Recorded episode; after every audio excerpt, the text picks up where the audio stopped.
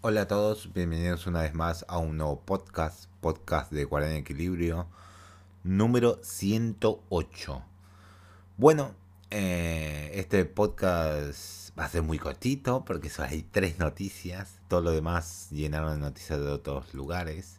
No se preocupen, no se preocupen, van a tener contenido en estas noticias, eh, que no va a haber muchas noticias porque hoy mismo, bueno, voy a ver si llego. Hoy mismo estoy preparando los contenidos para el podcast de anime. Ya, así que se va a lanzar el podcast de anime.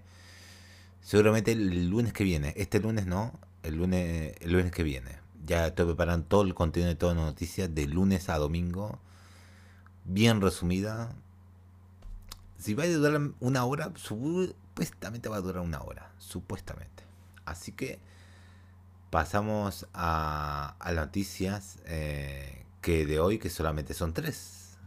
Tres noticias. ¿Y cuál voy a poner?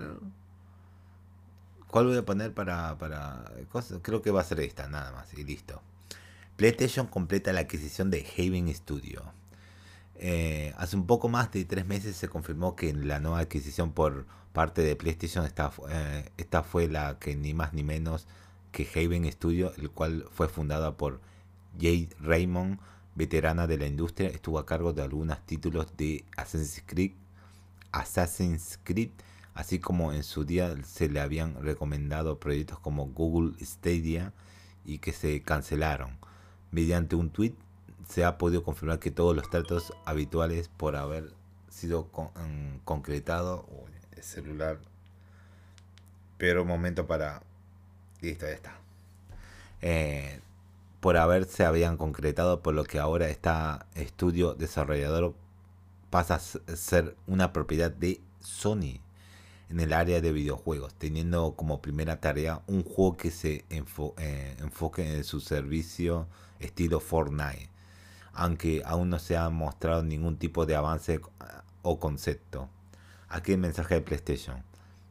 El mensaje PlayStation dice es oficial, el acuerdo para Haven se ha cerrado. Bienvenidos a la familia PlayStation Studio.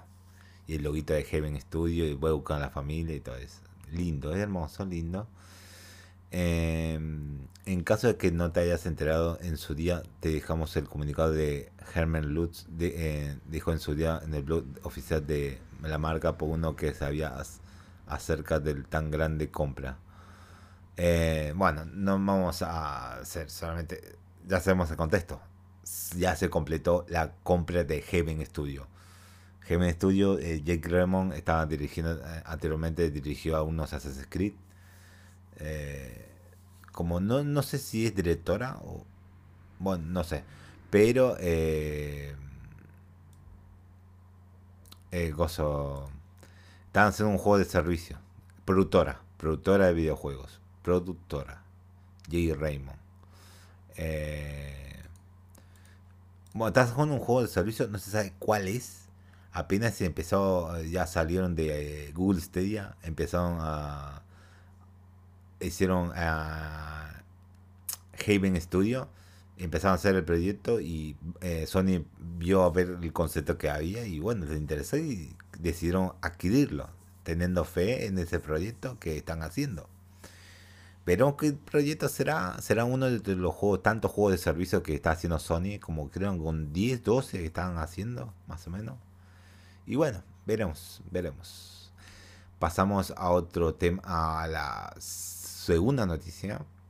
El desarrollador de The Last of Us Part 1 responde a las agresiones del remake.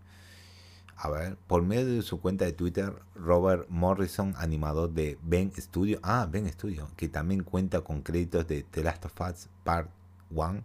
Ah, ¿En serio? Mira vos. Ah, señaló que las mejoras y el nivel de detalle son tan meticulosas que nunca había trabajado en un proyecto de este estilo en su carrera. Claro, claro.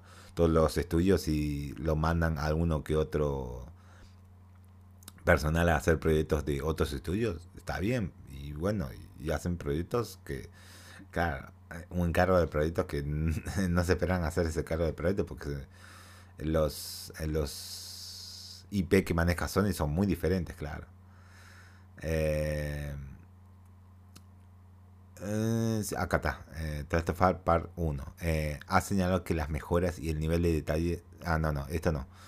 Eh, eh, trabajado en un proyecto de este estilo en toda su carrera, defendiendo así el, el precio del juego, que el precio está a 70 dólares. Sí, está bien. Esto fue lo que comentó al respecto. No es para tomar su dinero, en realidad es, es el proyecto más meticulosamente construido y elaborado que he visto o del que he formado parte eh, en toda mi carrera. El más alto nivel y de cuidado y atención al detalle posible. El precio del juego está fuera de mi control y el valor es subjetivo para cada individuo. Puedes decidir eh, por ti mismo si lo quieres o no. Todo lo que digo es que estoy asombrado por el trabajo que es que un increíble grupo de personas hizo en el proyecto. Se puso una enorme cantidad de pasión en ello. Y yo me gustaría ver ese proyecto cuando salga, el The Last Part 1. Me gustaría verlo. Me gustaría mucho verlo. Solamente ya apenas salga va a empezar a asomarse por todo YouTube.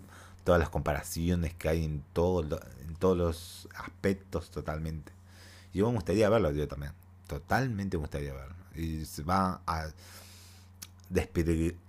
eh, llenarse todo YouTube de todos esos videos. Las comparaciones. The Last of Us Part 1 no cuenta con contenido adicional o cambios sustanciales a la historia. En su lugar, este remake está enfocado en mejorar el aspecto visual, llevándolo a la generación casi. Espero que sea la generación de PlayStation 5. Espero generación de PlayStation 5 y no quiero una generación de PlayStation 4. Obviamente no. Generación de PlayStation 5. Pero no sé, veremos, veremos eso ahí. Y agrega varios elementos de gameplay que vimos en The Last of Us Part 2, eh, como una mejor inteligencia artificial. Para algunos de esto es suficiente, pero para otros esto no amerita el precio de admisión. Obviamente, sí, obviamente. Muchos han señalado por la falta de contenido nuevo, así como el hecho de que este es el tercer lanzamiento del juego a precio completo y hace que el precio sea demasiado alto, al menos cuando hablemos de la versión de PlayStation 5, ya que recordemos que este título también llegará a PC en un futuro, claro, no hay, no hay una fecha para la, versión de PC. Llegará, llegará el, en PlayStation 5 el próximo 5 de septiembre de 2022. Ah, veremos esas comparaciones a ver si valió la pena lo que dijeron o no. Todas esas comparaciones se analizarán todo, totalmente. Digital Foundry también analizará todo totalmente el juego cuando salga. Lo va a analizar de pie a cabeza directamente. No habrá ningún objeto ahí eh, que ya no haya sido analizado por ellos totalmente. Porque esto se va, totalmente el precio se va al apartado visual y mejorado totalmente. Así que eso se va a tener que mirar de pies a cabeza. Así, última noticia. Reggie comenta por qué Wii U nunca usó dos Gamepad. Eh, gamepad. como dos? No entiendo. ¿Dos controles? Quiso decir. No lo sé, no lo sé. A ver. Mientras el Nintendo Wii U se mantuvo en circulación, se mencionó en contables ocasiones que en algún momento se iba a incorporar una actualización para utilizar dos Gamepad en la misma consola. Ah, ok, eh, la, la, Gamepad, o sea, la control, el control principal, claro. Función que nunca llegó hasta el final de sus días. Ah, el final de sus días. Y ahora el ex presidente de la división de Estados Unidos, Reggie Fils-Aime, eh, ha hablado al respecto. Ah, en una entrevista, eh, Ming Mats, el ejecutivo, mencionó que el modo multijugador local del Gamepad en Wii U nunca sucedió por dos razones. Primero, por la mayoría, eh, primero, como la mayoría ya había adivinado, la base instalada de Wii U era demasiado baja para que la empresa explorara la idea esto iba a ser una inversión que eh, evidentemente no se iba a retribuir en ventas. Claro, claro. Y la segunda razón, y por otro lado, la empresa japonesa, japonesa nunca tuvo clara la idea para un juego en el que se necesiten dos Wii U Gamepad. afirmando que si se va a trabajar en ese tipo de funcionalidad para un sistema, ciertamente es necesario un juego, un juego para mostrarlo. Uno de los juegos que iba a explorar la idea eh, en un solo jugador iba a ser Zelda Breath of the Wild. Ok, está bien, está bien. Eh, bien, se puede decir que bien Sí, es, sí tiene, tiene razón, que cosa que no, no es necesario la inversión para hacer eso y lo, se lo agregaron a finales de sus días de la Wii U.